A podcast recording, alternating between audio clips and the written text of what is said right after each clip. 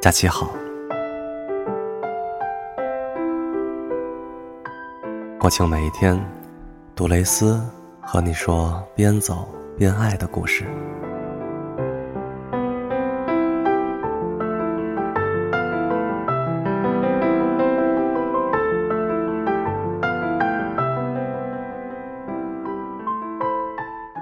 今天的故事，最浪漫的那些事儿，作者方悄悄诺瓦。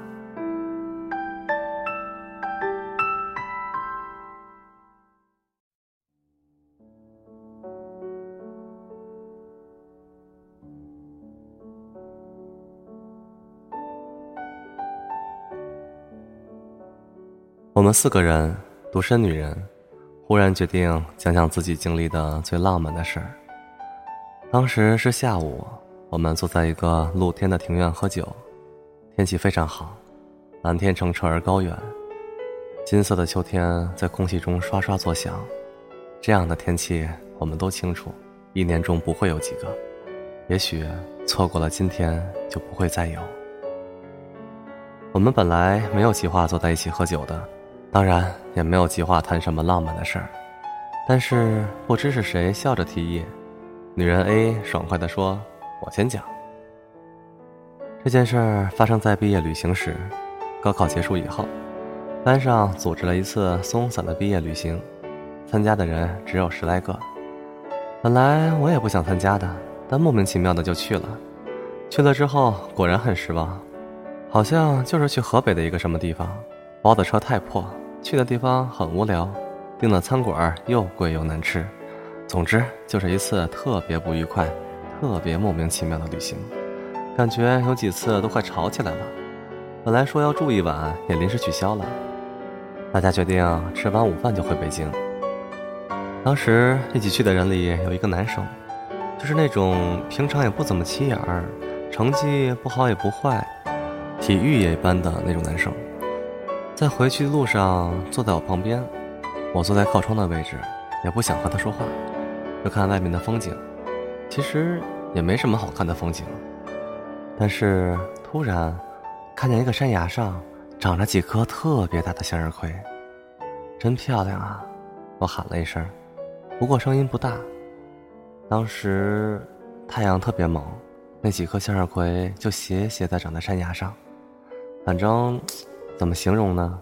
我这辈子见过的最漂亮的向日葵，心情一下子开朗起来。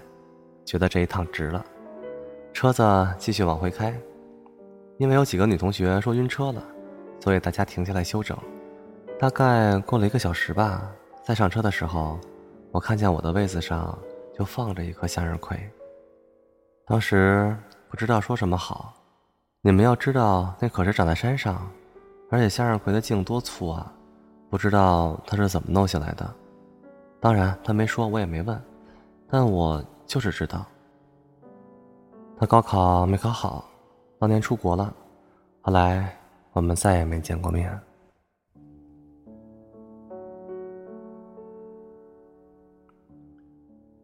女人 B 最浪漫的事儿发生在杭州，那时候她说她有抑郁症，对什么都打不起精神。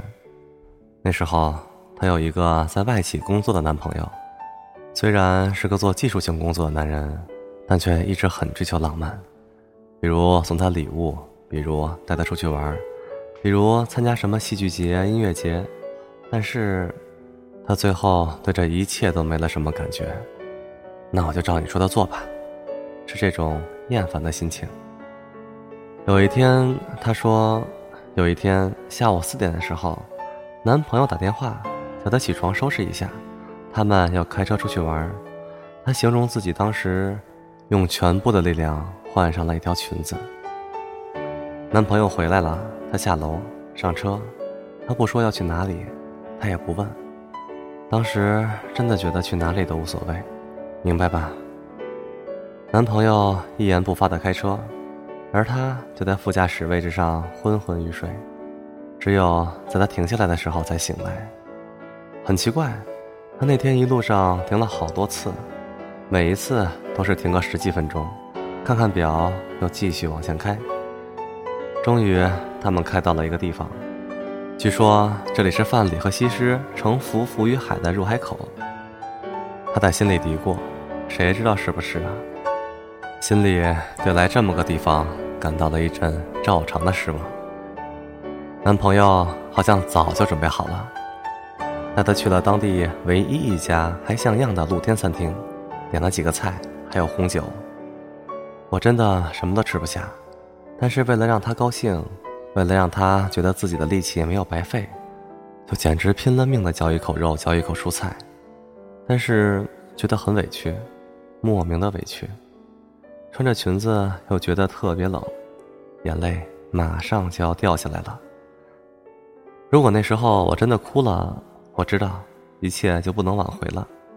她说，接下来一定是彻底的崩溃，会和男朋友大吵一架，恶狠狠地指责他自私自利，结束这段关系。我知道自己不能这么做，就一直忍着。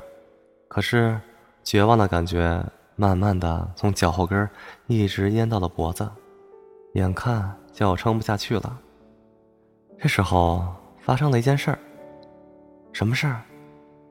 下雪了，简直是奇迹般的一场雪。那还完全不是下雪的季节。他睁大了眼睛，完全不敢相信。可是，雪花就那样一片片真实的落下。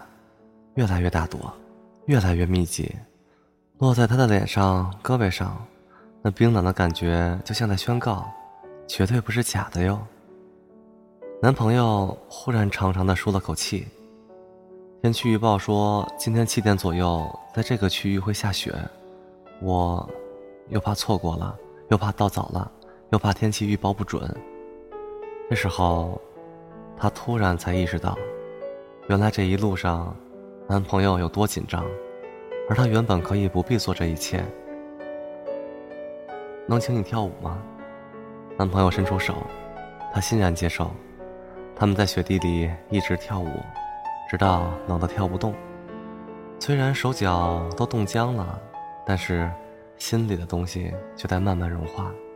我就知道一切都会好的，会好起来。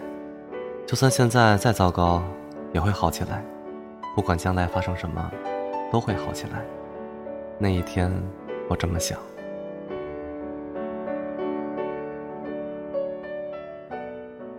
女人 C 是我们中间最有钱的，当然也谈不上多么有钱，但也有钱到了并不在乎钱的程度。你们知道吧？我交过一个很穷的男朋友，是真穷，一个月只挣三千块钱那种穷。我们隐约知道她交过这样一个男朋友，朋友间当然也会猜测她为什么会交这么一个男朋友。但她既然不说，我们也没问过什么。我们在一起三年，可以说那三年我过得有点儿反常吧。可以说，其实我不喜欢吃烤串儿，也不爱吃小饭馆。我们家以前就是开饭馆的嘛，但是出去吃饭都是他请客，他也只能请得起那种地方。穷归穷，但他是个挺细心的人。举个例子吧，他知道我特别重视各种节日和纪念日，所以每到那种日子，比方说平时点三个菜的，他就会多点几个菜，而且总是把菜单给我，让我随便点。这种地方我还请得起你，他总是这么说。后来因为一些原因，我们决定分手了。分手那天说好再也不联系了，他忽然说：“我送你个礼物。”你们猜什么礼物？他给了我三万块钱。真的，想给我花钱的男人挺多的。如果是别人，我根本不会有什么感觉。可是他一个月才挣三千块呀。他对我说：“你跟我在一起这几年，我没给你买过一双好鞋。”他知道我有很多鞋，他说：“你拿这些钱去买双最贵的鞋吧，穿着它走离开我的路。”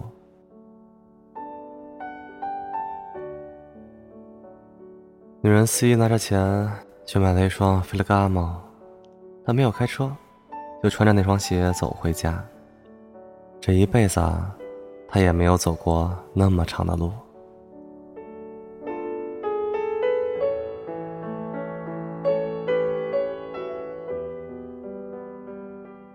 然后呢，我，我曾经经历过什么浪漫的事儿？没有啊，我想不起来了。我说，不可能，绝对有。如果现在要说的话，我想是电话吧，就是那种二零幺电话。你们用过吗？那时候女生宿舍里都是那种电话，一个宿舍七个人，大家都有男朋友，电话要轮着打。熄灯了以后，为了不影响别人，还得把整个电话拖出去，在走廊里打。那时候我喜欢着一个人，是刚刚开始的喜欢，心里想着他可能也喜欢我吧，但又不敢那么想，甚至连自己喜欢他也不敢确认，因为喜欢的实在太多了。有一天我们打电话，一直打了五六个小时，从晚上十点打到了凌晨四点。然后呢？然后去睡了呀。那这算什么浪漫的事儿啊？女人 A、B、C 一起表示不满。可是，真的很浪漫啊！在我心里，没有比那一通电话更浪漫的电话，没有比那个夜晚更浪漫的夜晚。说了些什么早就忘了，可就是莫名的有那么多话可以说，可以一直不停的说下去，希望能永远的说下去，直到放下电话，爬到床上。才有余裕，又开始忐忑。打这么长时间的电话，应该可以证明他是喜欢我的吧？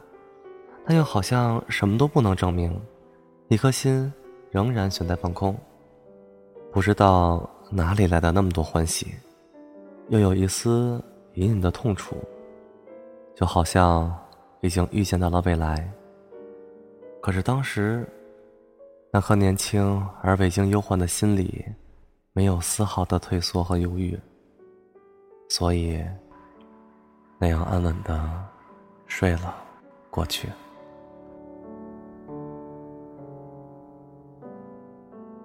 方悄悄诺瓦，作家，天娱影视文学版权执行总监，最懂爱情的单身女青年。